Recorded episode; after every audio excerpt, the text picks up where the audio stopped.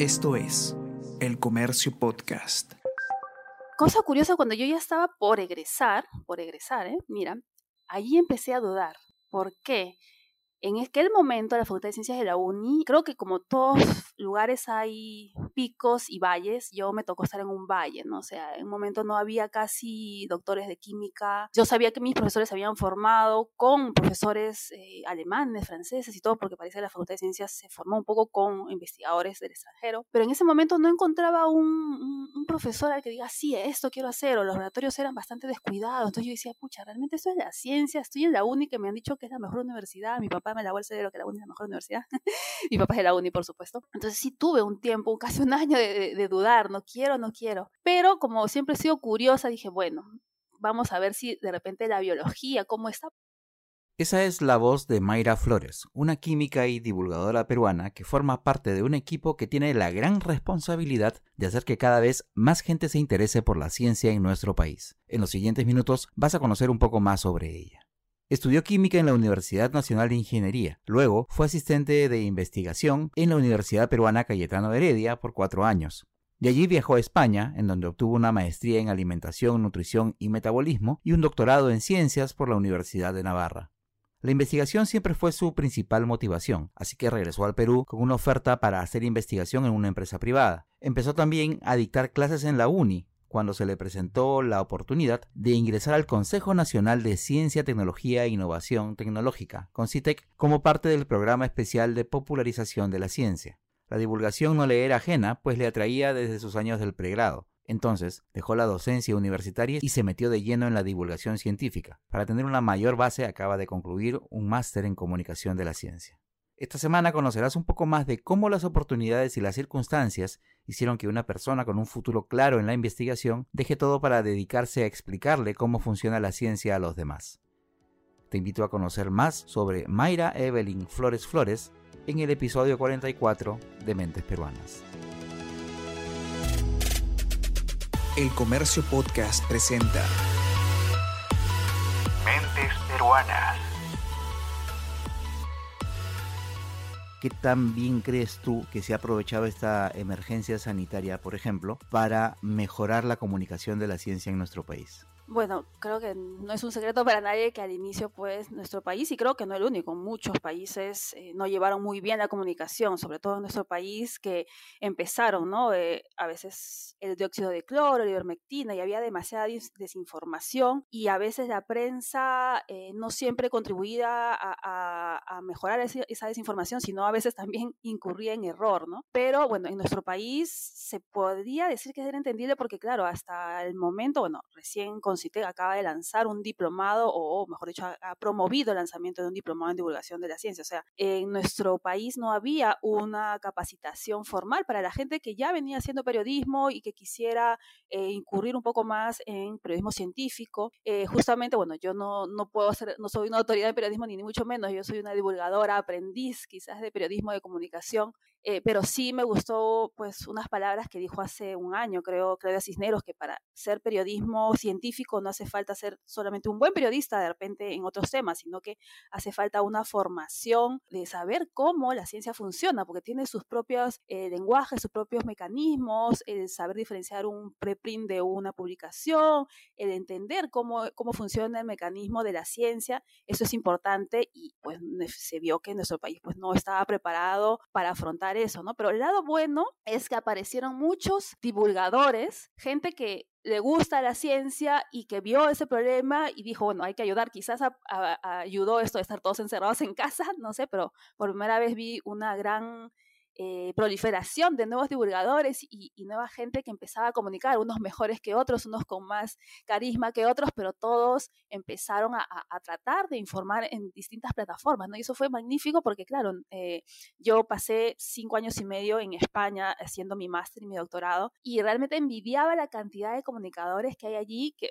la mayoría son investigadores, investigadores con doctorados y todo, pero se toman su tiempo para comunicar la ciencia, ¿no? Y en Perú todavía no había eso, entonces eso fue rico empezar a ver que de pronto aparecía un podcast o de repente en Instagram que empezó a ser más, más movido en ese, en ese tema de la, divulgación, incluso TikTok, ¿no? Hasta ya hay también divulgadores de TikTok y es magnífico. Entonces hubo un lado poco penoso al inicio y realmente hubo una respuesta de, creo, más de la comunidad científica en general y creo que luego pues había una, una mistura, ¿no? Ya de, que también los periodistas empiecen a comunicar un poco mejor. Entonces, ha, habido un inicio mejor. Yo creo que, eh, como siempre, de todo lo malo hay algo bueno y lo bueno es que uno, ya se han dado cuenta, algo por lo menos, de que es importante comunicar ciencia. Y dos, que ya ha habido más cantidad de divulgadores que se han animado ya a hacerlo, ¿no? ¿Por qué crees tú que los medios tradicionales, sobre todo que aquí en un país como en el Perú siguen siendo los, los que todavía tienen más influencia, aunque no parezca, no se abrieron nuevos espacios o espacios especializados o espacios en donde se convocara a gente que supiera para contar justamente estas, eh, estas historias sobre ciencia o en todo caso incluso hasta de repente no sobre ciencia en general, sino sobre salud, sobre la pandemia en particular. Bueno, lo primero, claro, eh, sé que muchas veces, bueno, los medios tienen que vivir de algo y van a lo que da, no sé si se llama rating también en comunicación impresa o otros, pero bueno, que no da quizás tanto rédito económico o no da el click, el click buy, ¿no? Esto que, que, es entrar. Eso es por un lado. Es entendible, claro, tienen que ir hacia un lado. El problema es que lo hagan en exceso y quizás dejen otros temas importantes, ¿no? De repente no hay una concientización de los medios de que realmente su servicio no es solamente económico, sino es un servicio público que ellos hacen a la sociedad. El comunicar es más un servicio público, ¿no? Es, pero bueno, a veces se confunde el tener que eh, pues solventar el medio, porque por supuesto no lo van a hacer gratis, ¿no? Con ya de repente solamente pensar en, en, dinero, ¿no? Entonces, por un lado, yo creo eso, lo principal, pero por otro lado también yo creo que hay algunos que quizás sí querían comunicar un poco, pero no sabían a quién acudir. De repente, el CONCITE nos falta eh, el, poner, no sé, quieres buscar a un investigador en algo, escríbenos. Yo sé que algunos lo hacen, ¿no? Pero no muchos nos escriben. Por ejemplo, tienen a la oficina de comunicación o al programa de popularización que les recomendemos un investigador. Entonces, yo creo que es lo magnífico, porque el investigador tiene la, el conocimiento allí fresco o, o sabe cómo encontrarlo, y el periodista tiene esa potencialidad de poder comunicarlo. Entonces, allí yo creo que debería haber un poco más esta, este matrimonio, ¿no? En, de repente todavía muchos eh, eh, periodistas no están en la capacidad de comunicarlo de una manera atractiva, tan, eh, o, o, por lo menos comunicarlo, porque la ciencia es, es difícil entenderla, ¿no? Pero sí puede entrevistar a, investigadores, ¿no? Y ahí va a ir descubriendo qué, qué, investigadores comunican mejor, porque también en, nuestros, en nuestro sistema de, de, investigadores, bueno, hay los que comunican muy bien y hay los que, bueno, no se les entiende porque, bueno, es, ellos eh, se, forman en lenguaje técnico y es lo que mejor manejan, ¿no? Entonces yo creo que también ha habido un poco eso, ¿no? De que de repente no sabían, ¿no? A, quién acudir, ¿no? Y, y cuento una, una, anécdota, ¿no? De, por ejemplo, bueno, yo me he formado, no me he formado, he trabajado bastante con el doctor Modesto Montoya, ¿no? un, gran divulgador, y a veces cuando estábamos en el CEPRESID, porque yo he sido profesora de, de, de ciencias, de, del semillero científico, le llamaban para que hable de temas que el doctor mismo no, no, no es, pues él es, eh, él es este, físico nuclear, pero le llamaban para hablar, pues de repente de terremotos, o de eclipses, o, o de cuestiones de, de enfermedades. Entonces, a veces él lo que trataba era de, de darle referencia a algún investigador y a veces, me acuerdo una vez que le hemos le pues, a buscar un poco de información para que hable pues, de, eclipses o de, terremotos, que claro, no es un tema muy lejano a él, pero lo mejor hubiera sido que llamen al, experto. ¿Y por qué el doctor atendía estas entrevistas? Me dice, porque si no hablo yo, nadie va a hablar, nadie va a hablar en la prensa. Entonces, por lo menos él sabía que iba a hacer una comunicación eh, fidedigna y buena, ¿no? Pero idealmente lo mejor hubiera sido pues que llamen a los expertos, ¿no? A veces también que reconocer, a veces los investigadores no están muy eh, dados a, a, dar su tiempo al periodismo, eso también es cierto, ¿no? Hay algunos que sí, hay otros que, bueno, prefieren dedicarte más a su laboratorio. Entonces, hay todavía que trabajar en mucho, o sea, no podemos decir que solamente la prensa no hace su trabajo, sí tiene que ser también los investigadores que tienen que acostumbrarte un poquito a salir del laboratorio y comunicar, ¿no? Y a veces lo que yo digo, sobre todo los que están obligados son los que tienen financiamiento público, ¿no? Porque claro, eh, los, todos los contribuyentes estamos pagando impuestos y de los impuestos es donde sale para que Fondecida ahora Prociencia les dé financiamiento. Y nosotros los ciudadanos tenemos derecho también a saber qué están haciendo con nuestro dinero, pero en un lenguaje que podamos entender, ¿no? Si viene un investigador y me habla en su lenguaje técnico, pues no me entero, ¿no? Entonces yo también haría un poquito de llamar a conciencia así a los colegas investigadores que, bueno, que piensen por lo menos que ya que el Tesoro Público les financia, por lo menos dediquen una horita de su tiempo a comentar en un lenguaje sencillo, ¿no? Yo sé que no es, no es fácil, no es fácil comunicar en un lenguaje sencillo, pero no, es, no hay mejor lucha que empezar a intentar, ¿no? Hace relativamente poco se promulgó esta ley del Sistema Nacional de Ciencias, Tecnología e Innovación, SINACTI, ¿verdad? Que, digamos, se ha venido trabajando ya desde hace algún tiempo y que como que quería sentar las bases de cómo reformular eh, el Sistema Nacional justamente de Ciencias para poderlo hacer un poco más robusto y que a partir de ahí se pueda construir algo que nos pueda ser de mucha utilidad en situaciones como las que estamos pasando, ¿no? De una emergencia sanitaria global y en donde la ciencia evidentemente ha tenido un papel activo para buscar soluciones. Ahora lo interesante es que dentro de esta ley eh, y me parece que, antes no, no, se había hecho de manera tan explícita, se, se, menciona la palabra divulgación constantemente. ¿Tú crees que el tema de que se empiece a, desde, desde la parte de las autoridades y desde la parte de la academia, se empiece a contar las cosas que se están haciendo, se empiece a alfabetizar científicamente a la población, eh, se, va a poder lograr, no sé, en un corto plazo, en un mediano plazo? ¿Tú crees que solamente va a bastar con que, con que se mencione en esta ley o qué cosa crees que se debería o en qué se debería, eh, se deberían concentrar las autoridades para reforzar esta parte de la, de la divulgación, esta parte de, de contar qué cosas se está haciendo desde el país con respecto al desarrollo de la ciencia para que la gente sepa qué, está pasando, qué cosa, qué, crees tú que, haría falta para, para que se, se, cumpla con esa parte de la propuesta? Bueno, realmente el aumentar la cultura científica, ¿no? Pero lo que quiere realmente la divulgación o la popularización de la ciencia es aumentar la cultura científica, ¿no? Que un ciudadano pues pueda ser capaz de ir al supermercado y vea tanta información nutricional y, muchos no saben ni para qué les sirve esa información, ¿no? Que pueda decidir entre un producto u otro o, o, o en fin, eh, lo más típico que estamos viendo ahora, el vacunarse, el no vacunarse, el Pfizer, el Sinopharm, o sea, eh, esas preguntas no deberíamos estarnos haciéndolas, ¿no? Otra cuestión es el antivacunas, y esa es otra conversación que no vamos a entrar a este momento, ¿no? Pero el decir mejor la Pfizer o mejor la Sinopharm cuando ya se, se sabe que funcionan y, y, como dicen, la mejor vacuna es la que llega primero a tu hombro, eso es falta de cultura científica, ¿no? Eh, en nuestro país, pues, eh, lamentablemente, la ciencia los, los, maestros hacen su, un, esfuerzo, muchos maestros, yo he trabajado con maestros y hacen mucho esfuerzo, pero también hay otros que, bueno, simplemente es su trabajo el, enseñar, ¿no? Eh, y, y, no tienen ese corazón y no tienen las capacidades. A veces hay, me, a veces me cuesta decirlo, pero hay profesores de ciencias que no entienden la ciencia que están enseñando y es como, no, no, no puede ser, ¿no? Pero bueno, es un problema que viene de todos lados y hay que, hay que atacarlo de todos lados, ¿no? Primero, pues reforzar la educación básica, porque allí yo siempre les digo a los maestros, ustedes tienen la capacidad, los maestros, de moldear mentes y, y, lo que yo siempre pienso, si yo capacito a un maestro, ese maestro cada año está moldeando 20 o 30 mentes más. Entonces, la capacidad que nosotros tenemos de empezar a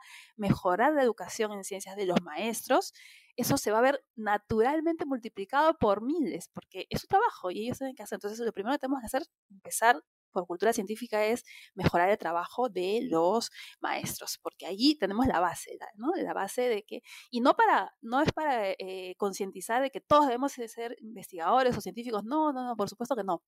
Es para tener pensamiento crítico y, y, la carrera que elijamos tengamos un pensamiento crítico y no aceptemos cualquier cuestión, ¿no? Y así, ojalá en el futuro no muy lejano tengamos unos debates realmente que te dejen pensando, ¿no? Y no que te hagan reír como que, bueno, realmente los debates a veces son más, no llegan a ser un circo, pero bueno, realmente es una serie de ataques y no, no deberían irse por ahí, sino de realmente discutir los problemas importantes que atraviesa la sociedad, ¿no? Eso es por un lado, ¿no? Y si me permites, para terminar, por otro lado también, o sea, eh, no es suficiente un programa de popularización de la ciencia eh, y que los investigadores, eh, o sea, cada vez, yo creo que desde todas partes, ¿no? desde los medios de comunicación, desde las universidades y desde el Estado, tenemos que reforzar la comunicación de la ciencia, porque sí es importante que el investigador si bien es cierto, no todos son buenos comunicadores y no todos tienen por qué salir a decirlo, pero por lo menos sí algún porcentaje debe hacerlo, ¿no? al menos un representante de una entidad y debe empezar a comunicar así. Es la, es la mejor manera, ¿no? Porque yo creo que sí es, y yo creo que también es una responsabilidad con la sociedad. ¿Qué pensabas ser cuando era chiquita? Bueno, desde la carrera que yo más recuerdo y que, bueno, un profesor de, de historia del colegio me refregaba mucho en la cabeza, en, el colegio cuando yo decía es que yo quería ser astronauta, ¿ya? No sé cómo, pero se me metió esa idea, yo quería ser astronauta. ¿Y pero por qué ser astronauta? Porque para mí en ese momento, te estoy hablando pues eh, segundo, tercer año de media, ¿no? Representaba como el top de la ciencia, ¿no? Entonces, para mí ser un astronauta era como quiero llegar a ser lo máximo de la ciencia, ¿no? Para, para, para entender los grandes, este, eh, los grandes secretos del universo, algo, así más o menos pensaba, ¿no? Pero luego, bueno, realmente yo quedé fascinada con un poco con Albert Einstein, con la relatividad, con la química, la biología, entonces al final eh, no es que haya abandonado ese sueño, simplemente mm, empecé a, a, ver otras áreas, ¿no? Como te digo, el, astronauta era más que todo la figura del top de la ciencia, ¿no? Entonces eso era lo que yo podía decir porque recuerdo mucho un profesor de historia de, de colegio siempre me decía, hola, hola astronauta, me decía, ¿no? Siempre me, me, vacilaba así. En tu casa, ¿cuántas, ¿cuántos son? ¿Cuántas personas integran tu familia? Eh, bueno, yo me formé con mis papás, mi hermano, que es nueve años menor, y yo. ¿Y en tu casa había ya alguien que se, se haya orientado hacia los temas de ciencia? Eh, no tanto. Mi padre es arquitecto, mi madre es secretaria, y ella siempre, bueno, un poco que me decía que quería que yo sea médico, ¿no? Y, pero bueno, no ninguno, mi papá quería que sea arquitecta, mi, madre quería que sea médico, pero no tenía un alguien que me dijera así, que me concientizara en la ciencia, pero algo que sí hicieron mis padres era comprarme libros, ¿no? Tenía esos libros típicos de cómo, cuándo, por qué y dónde, ¿no? Entonces tenía esas cosas y algo que me dejaban hacer también, y quizás porque eh, de parte de mamá fui nieta única durante los nueve años hasta que nació mi hermano, me dejaban explorar el mundo, ¿no? O sea, me dejaban, por, por ejemplo, eh, algo que me gustaba mucho hacer, ¿te acuerdas? El VHS, lo destapaba y miraba cómo funcionaba mientras estaba, me, me, gustaba ver eso, no, no sé por qué, y claro, el televisor nunca me dejaba destaparlo porque, claro, había un problema ahí electrónico, ¿no? Pero ese tipo de cosas me dejaban hacer, ¿no? O, por ejemplo, alguna, yo era fanática, refanática del mundo de Big Man, ¿no? Entonces a veces necesitaba un long play para hacer mis experimentos y le decía, abuela, ¿puedo usar esos long plays? Y iba mi abuela arriba y decía, cuando iba a la casa de mi abuela, me dice, mira, esto, hijita, lo puedes usar todavía. Le digo, abuela, pero te lo voy a rayar. Me dice, ya, no importa, hija, lo total, ya es mejor que lo uses tú a que esté aquí guardado. Entonces me dejaban, me dejaban explorar. Entonces yo creo que eso de alguna manera eh, me motivó, ¿no? ¿no? No me dijeron, no hagas esto, no hagas lo otro, sino me dejaban explorar el mundo y yo creo que eso fue una de las cosas que me motivó. Además que, bueno, en el colegio eh, yo estuve en un colegio donde sí se hacía bastante parte de ciencia en laboratorio. Entonces yo creo que entre esas dos cosas fue que a mí me motivó mucho, ¿no? El, tener esas posibilidades de explorar, de que mi curiosidad no fuera cortada, sino que me dejaran explorarme. ¿Qué colegio era?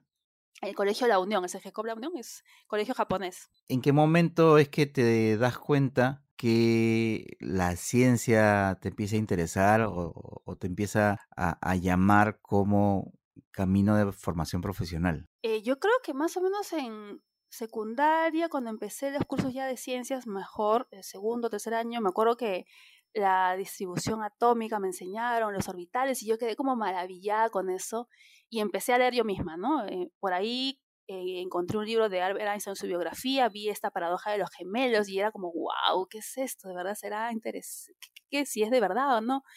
Yo creo que por ahí, entre segundo, tercero y secundario, yo sabía que quería hacer ciencia. Mi duda al inicio era entre física y química. La biología la descarté en algún momento inicial porque lamentablemente en el colegio me enseñaban a memorizar, ¿no? Todos los films de animales, las plantas, y para mí todo lo que es memoria era como, no, por Dios, no. Entonces yo dije, pucha, la biología no. Aunque ahora me encanta la biología y fue por eso que yo fui a Cayetano Heredia en busca de conocer biología, bioquímica, biología molecular, ¿no? Pero en el colegio un poco que me no me gustaba porque era mientras en la física y la química habíamos que hacer muchos experimentos, la biología era memorizar cosas y era como, ay, no, esto no es para mí. Entonces ahí fue más o menos y bueno, finalmente me decidí por la química y bueno, entré a química, ¿no? Y llegas a tu casa antes de terminar el colegio y le dices a tus papás, voy a estudiar química. ¿Qué te respondieron? ¿Cómo, cómo lo tomaron? Felizmente no, no me hicieron mucho, mucho problema, ¿no? Yo creo que ya mi papá veía, mi papá sobre todo, mi papá como es ingeniero, él tenía su sueño de hacer su constructora con su hija también, ¿no? Y bueno, esos sueños de... Pero bueno, este, incluso yo de, más pequeña hacía mis pequeños planitos y mi papá me dejaba usar su, todas sus herramientas, en qué momento estos, estos estilógrafos, estas cuestiones reglas de los arquitectos, ¿no? Pero no me hicieron mucho problema. Yo creo que mi papá eh, simplemente me dijeron, bueno, lo que quieras estudiar, hazlo porque de eso vas a vivir, eso te va a gustar, aunque en ese momento no sé si mi papá, no, ¿verdad? Tendría que preguntarle si él sabía de qué iba a trabajar yo, ¿no? Porque mi papá siempre me llevaba por entrevistas luego que fueron al final que no, más, más tirado a empresas, ¿no? Siempre me decía, mira, acá hay una entrevista, ya cuando salí de la, facultad, ¿no? Y yo siempre, en algún momento cuando quise eh, estudiar ciencias, era para ser investigadora, no, no, no para trabajar en empresas, en industrias. Yo sabía que quería hacer mi PhD, aunque no estoy segura si en la secundaria estaba segura de que era un PhD, pero yo sabía que quería ser un PhD, ¿no? Porque sabía que era el título máximo y podía estar cerca de Dios, como decía en ese momento. No tengo que hacer un PhD para estar cerca de Dios, es lo que yo decía, ¿no? Entonces, eh, no, no me pusieron mucha traba y bueno, yo postulé a química y entré, bueno, a San Marcos y a la UNI, ¿no? Yo quería la UNI y bueno, me quedé en la UNI, ¿no? ¿Encontraste que la carrera era lo que esperabas? ¿Cumplió tus expectativas? ¿De repente te imaginaste que, tu, que, este ciclo de pregrado iba a ser distinto? ¿O hubo de repente, no sé, algo que por ahí se te complicó, te hizo dudar, de repente en algún momento se te pasó por la cabeza, oye, ¿sabes qué? Mejor pido mi cambio a otra carrera, no sé. ¿Cómo, cómo, cómo fue esa, esa etapa del pregrado para ti? Eh, sí, a ver, tengo que ser sincera, ¿no? Yo entré a la facultad de, ciencias, de química, los primeros años estuve muy feliz, muy contenta porque era lo que me gustaba, ¿no? Meter mano a laboratorios, tener cuatro laboratorios a la semana para mí era como lo máximo, ¿no? Estar ahí experimentando. Y laboratorio de física también, por supuesto, ¿no? Y cosa curiosa, cuando yo ya estaba por egresar, por egresar, ¿eh? Mira, ahí empecé a dudar. ¿Por qué? En aquel momento, la Facultad de Ciencias de la UNI, eh, creo que como todos lugares hay picos y valles, yo me tocó estar en un valle, ¿no? O sea, en un momento no había casi doctores de química.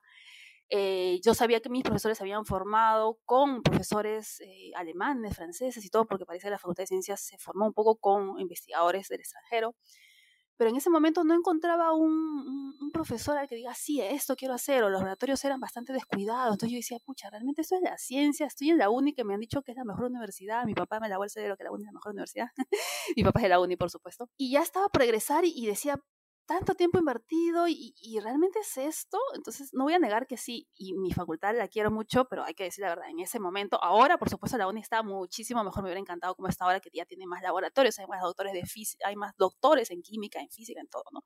Pero en aquel momento no había doctores de, química que yo pudiera seguir, ¿no? Entonces sí tuve un tiempo, casi un año de dudar, no quiero, no quiero. Pero como siempre he sido curiosa, dije, bueno, vamos a ver si de repente la biología, cómo está, porque tenía esa curiosidad siempre, ¿no? De, cómo funcionan las proteínas, y eso fue gracias a un curso de química orgánica, ¿no? Que me tocó estudiar las proteínas y en, cayó en mis manos un libro que se llama Leninger de bioquímica, y es como, wow, abrí un un nuevo panorama para mí, ¿no? Entonces busqué entrar a Cayetano Heredia, eh, no sabía si como maestría, bueno, era muy cara la maestría, no me la podía pagar, pero por lo menos se me, se me presentó la oportunidad de ser asistente, bueno, en ese momento aprendiz, luego ya entré como asistente de investigación y descubrí un nuevo mundo en Cayetano Heredia, obviamente Cayetano Heredia, pues, este, tiene laboratorios que no tienen nada que envidiar a, a, otros países, ¿no? Ya cuando los he conocido después en Estados Unidos o en España, investigadores con esa mentalidad más, este, algo que me, me, gustó mucho en Cayetano, ¿no? Porque llevé cursos como Luna Libre, era que un curso no te dictaba un profesor, sino en cada curso un profesor distinto. Y decía, ¿por qué? Porque cada clase te, daba un investigador que era experto en ese tema y era como, wow, o sea, era lo máximo. Entonces yo descubrí nuevamente, redescubrí la ciencia, la investigación y fue en Cayetana Heredia donde reafirmé, dije, sí, quiero hacer un doctorado en ciencia, ¿no? Porque no te voy a negar, cuando salí de la uni salí un poco... Pero bueno, eso, como digo, y lo repito, la uni ahora está muchísimo mejor. Ahora eh, hay investigadores con doctorado en química que vale la pena pues este, eh, ser su, su, aprendiz, ¿no? Pero en el momento que yo estaba pues no encontré esas oportunidades, ¿no? Entonces fue en Cayetano Heredia donde yo reafirmé mi vocación por, por, la ciencia, por la curiosidad. Ahora, tú te formas en, en ciencia, más o menos vas siguiendo eh, estos, eh, no sé si, corrígeme, no sé si llamarlos así, estos impulsos, estos gustos que tú tienes por, por las cosas que vas conociendo y vas tratando de, de irte, de irte perfilando profesionalmente hacia, hacia estos lados. Incluso tú empiezas a, a trabajar en cosas relacionadas con lo que te has formado. De pronto como que revives estas ganas de contar lo que tú venías haciendo, de contarle la ciencia a los demás, de contarle cómo funcionan las cosas a los demás, que era algo con lo que tú ya andabas, pero no estaba dentro de tu marco profesional. ¿En qué momento sientes que este llamado de la comunicación renace o que en todo caso puedes empezar a hacer cosas desde, desde ese punto, justamente aprovechando toda tu formación profesional y tus primeros años de experiencia laboral? Creo que la divulgación no, nunca, nunca murió, simplemente, eh, y es curioso, ¿no? A veces estás en el momento adecuado y te soy sincera, eh, mi, primera, mi primera experiencia fue eh, fundando una agrupación estudiantil de divulgación científica, Isaac Asimov, que todavía está en la Facultad de Ciencias de la UNI, pero no fue idea mía, fue idea de algunos químicos de años superiores, liderados por mi amiga Verónica Robles, y mm, creo que ya vio características en mí de, que me gustaba organizar cosas o que era muy curiosa. No, no sé, nunca le he preguntado por qué pensó en mí. Me, me dijo, Mayra, vamos a hacer este equipo, vamos a hacer este, esta agrupación, me gustaría que tú formas parte. Y yo dije, ah, qué bien, qué bacán, ya. Bien, entonces aprendí con ella de repente a cómo formar una agrupación, cómo hacerla, ser reconocida por una facultad, cosas que yo no sabía mucho, ¿no? Entonces me, me, pareció interesante y empecé allí. Cosa curiosa, mi amiga fundó el grupo seis meses y luego me dejó a mí a cargo, ¿no? Entonces realmente me tocó a mí eh, realmente eh, formar este grupo, ¿no? Ya lo formó en el papel un poco, dio los primeros pasos y luego me tocó a mí el, realmente eh, tener más este, gente, captar más gente y empezar a crecer este grupo, ¿no?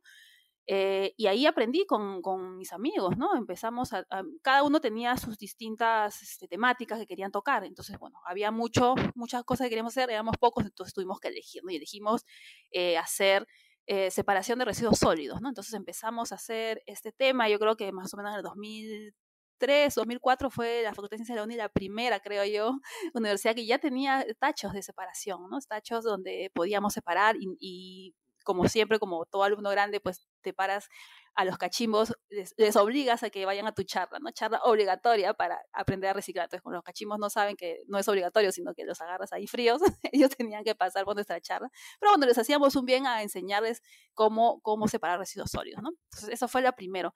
Y a partir de eso empecé a hacer más, más cuestiones, empiezas a conocer más gente que tiene esos que esos, esas eh, ideas, a veces, yo hasta ese momento, hasta hace poco, hasta antes de entrar al CONCITEC, la divulgación para mí era mi hobby, ¿no? Me gustaba, llegó a ser mi hobby y lo he hecho desde ese momento y no he parado, porque incluso cuando estaba en España, seguía haciendo cuestiones desde España, este, todavía no había tanto este, Zoom ni estas cuestiones, pero ya había el Skype, entonces con el Skype yo podía llamar y coordinar cosas, coordinar algún curso, o sea, no, no me desligué del todo, ¿no?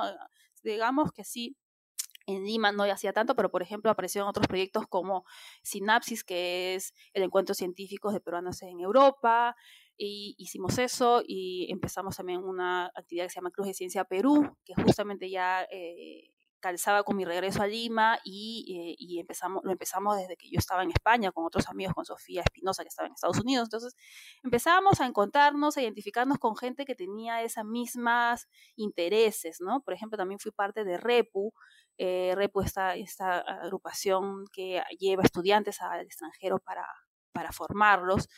Eh, conocí, es muy curioso, ¿no? Conocí a Abel Alcázar, el fundador, y es una persona, me parece curiosísimo porque creo que solo la he visto tres veces en mi vida, pero somos grandes amigos y a través de la, de la comunicación, ¿no? Hemos hablado muchísimas veces para hacer varios proyectos juntos. Y es curioso, es una persona que solo he visto tres veces en mi vida. Eso es lo que siempre digo, wow, no hace falta ya físicamente tener amigos porque con las comunicaciones uno puede, puede lograr tener grandes amistades y hacer proyectos, ¿no? Entonces, realmente no, no, nunca paré de hacer divulgación, pero hasta ese momento para mí la divulgación era mi hobby. Incluso no voy a negar que mientras hacía mi tesis doctoral le robaba horas a mi tesis, pero bueno, eh, era, uno compensa allí, ¿no?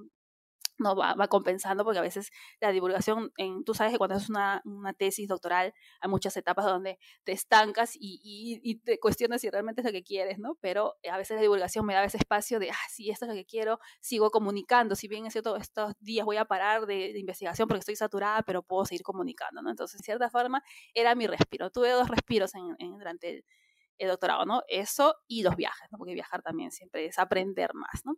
Y ya regresando a Perú, estando, como te dije, ya en la UNI como profesora, eh, se me presenta esta oportunidad de entrar al programa de popularización de la ciencia del CONCITEC. Entonces, al, al, al inicio dije, sí, ya, pero tenía dos trabajos de, casi tiempo completo y era como, oh, por Dios, tengo que elegir porque me voy a quedar sin vida. Así que eh, realmente era muy estaba muy contenta. Así que dije, bueno, vamos a colgar la bata, no sé si totalmente o, por un tiempo, pero lo decidí y realmente ahora estoy muy, muy, muy contenta de, de hacerlo porque, wow, estar desde Concitec es como todas las ideas pequeñas que yo tenía como divulgadora, que a veces no, te, no puedes hacer con las herramientas y contactos de Concitec, lo puedes maximizar y llegar incluso hasta a nivel nacional. Entonces ahora estoy súper contenta, incluso como he dicho, ya ahora veo que tengo que, yo siempre he sido una autodidacta, ahora ya veo que necesito formalizarme y bueno, hice un máster de comunicación social hace poco online y yo por ahora pues me veo ya que ahora lo veo ya como una salida profesional, antes era mi hobby simplemente, ¿no? Pero gracias a Concité lo estoy viendo como, lo estoy materializando como una salida profesional y estoy encantadísima de hacerlo. Probablemente para muchas personas, desde una mirada netamente centralista, piensen que eh, la labor que se puede hacer desde el Concitec no tiene mucho efecto, no, no, no tiene eh, mucha pegada, pero en realidad el trabajo que, que, que, no solamente tu área, sino que todo el CONCITEC que está haciendo o hace desde, desde hace bastante tiempo, tiene, digamos, mucho alcance, sobre todo a nivel nacional, ¿no? O sea, con las actividades que hacen, etcétera, etcétera. Ahora, bueno, pese a la pandemia, igual eh, creo que más bien ahora, se, como se ha virtualizado todo, hay, hay, hay bastante actividad. Y yo creo que eso es lo que, a, lo que tú te refieres con, con, con la satisfacción que te deja que todo lo que estés haciendo se pueda ver reflejado o, o, puedas ver los efectos de lo que de lo que de lo que estás haciendo, ¿verdad? Eh, claro, porque, o sea, yo he sido una divulgadora por 17, 18 años eh, independiente, ¿no? Entonces, por ejemplo, un ejemplo concreto, llamas a un colegio cuando estaba en España, llamaba por Skype, bueno, el director no sabía el colegio que estaba por Skype, y una loca del teléfono te está diciendo que quiere enviarte un investigador para que les hable a tus alumnos, y tú dices, y el, el director te cuesta que lo vayas a convencer al director y que le diga, hay una loca que me ha llamado, ahí quiere mandar un científico, y ni saben que es un científico. Entonces, esa actividad que ahora le llamamos cuando es un científico, yo la hacía desde España y me costaba un montón. En cambio ahora tú llamas y dices soy del CONCITEC o llamas al, especialista de ciencia y tecnología a través de la dirección regional y te abren un poco más las puertas. Entonces ya ese paso que a mí me costaba cinco o seis llamadas, pues con un correo lo puedo solucionar. A ese tipo de herramientas y facilidades es que digo, ¿no? Es la misma actividad que incluso ya la habíamos probado, pero pues eh, ya con las facilidades del CONCITE pues es más fácil. A ese tipo de cosas me, refiero y también a nivel nacional, ¿no? Por ejemplo, ahora eh, antes yo tenía que llamar uno a uno, en cambio ahora me apoyo en los, este, los especialistas en ciencia y tecnología de las direcciones regionales de todo el país. Entonces, una actividad que inicialmente estaba pensada para dos o tres, la puedo multiplicar a todas las regiones con ayuda de ellos, ¿no? Entonces, estamos haciendo un win-win, ¿no? Ellos necesitan gente que les hable de ciencia y yo necesito gente que me ayude a llevar a mis científicos hacia los escolares. Entonces, estamos sumando fuerzas y eso es magnífico, ¿no? Es magnífico porque lo podemos hacer. Si bien es cierto, quizás a veces parece que Concitec no está teniendo mucha incidencia. Bueno, realmente el programa de popularización, todavía somos un, un pequeño eh, programa, somos cinco personas nada más, no tenemos ni siquiera un área de comunicación eh, dedicada exclusivamente, ¿no? nuestra área de comunicación eh, hace nuestras actividades, bueno, nuestra área de comunicación nos ayuda mucho, pero ellos tienen que comunicar todas las cuestiones de claro. incluido Prociencia, entonces ellos tienen una gran chamba y, y, de verdad ahora el equipo sí nos ayuda, pero bueno. Digamos, ustedes son los que, los que se encargan básicamente de armar todo el kiosco, como se dice, y, y vender lo que, lo que tienen, pues, ¿no? Eh, bueno, sí, eso es cierto. Nosotros nos, acaba, nos, encargamos un poco y ellos obviamente lo pulen, lo mejoran Y, y, lo hacen realidad, ¿no? En las redes, por supuesto que sí. Es un trabajo en conjunto, pero como digo, nos encantaría, yo me encantaría pues tener ya algún pequeñísimo equipo de comunicación dedicado exclusivamente porque hay tanto material que se puede hacer que, que me gustaría, pero claro, manos es lo que siempre nos falta, ¿no? ¿Tú sientes que todo el camino recorrido hasta ahora ha valido la pena? Eh, sí, yo creo que sí. Si en algún momento yo decía, pucha, ¿por qué me pasé cuatro años en Cayetano Heredia? Pude haber hecho el doctorado antes, ¿no? Pero me por ejemplo, en Cayetano Heredia aprendí muchísimo de biología, bioquímica y sobre todo cuando yo entré al máster era de las pocas raras que ya tenía publicaciones científicas antes de entrar al máster, ¿no? O ya tenía un conocimiento que me permitía llevar ese máster y doctorado pues muchísimo más fácil en comparación a mis compañeros que recién salían de la universidad, ¿no?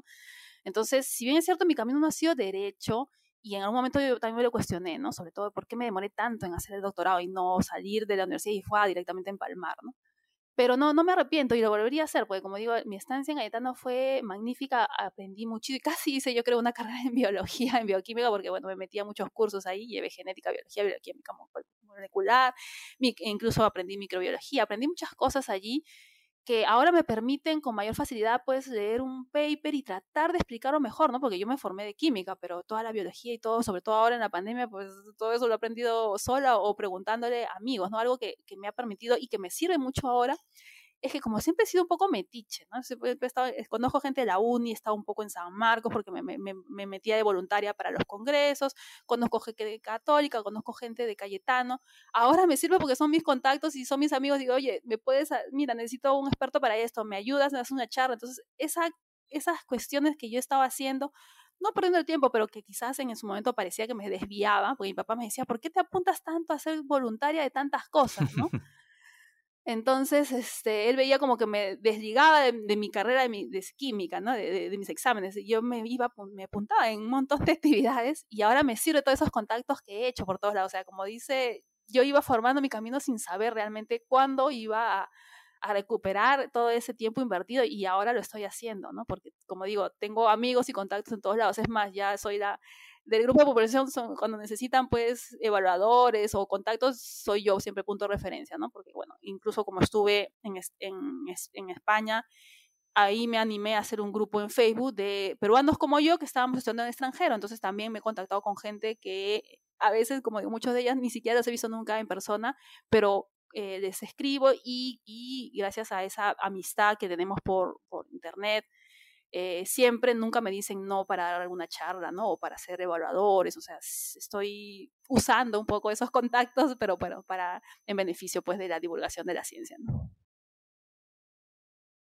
¿Cómo ves tu futuro profesional? Bueno, ahora me encantaría estar muchos años más en el programa de popularización de las ciencias. Sería genial. Pero obviamente eso no se sabe.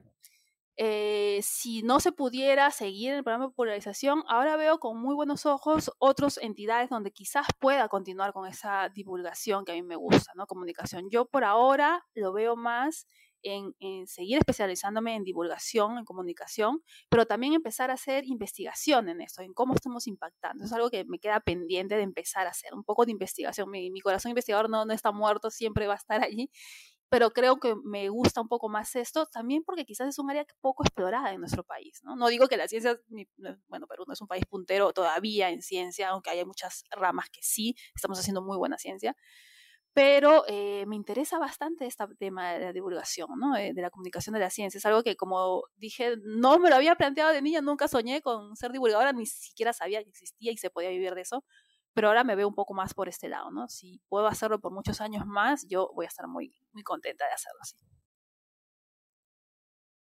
Y finalmente, aunque probablemente te parezca que es una, una pregunta hecha demasiado antes de tiempo, ¿cómo te gustaría que te recuerden? Mm. Si pudiera decir a algunas personas que por mi culpa eligieron una carrera de ciencia, me sentiría muy, muy contenta, ¿no? De que, aunque sea dos, que con todos los años de trabajo haya podido lograr que dos, tres, cuatro personas lograran estudiar ciencia, uf, para mí sería lo máximo.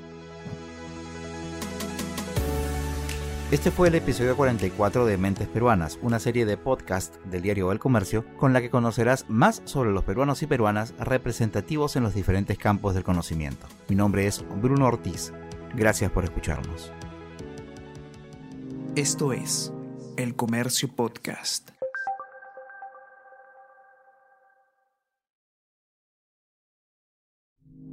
Esto fue El Comercio Podcast.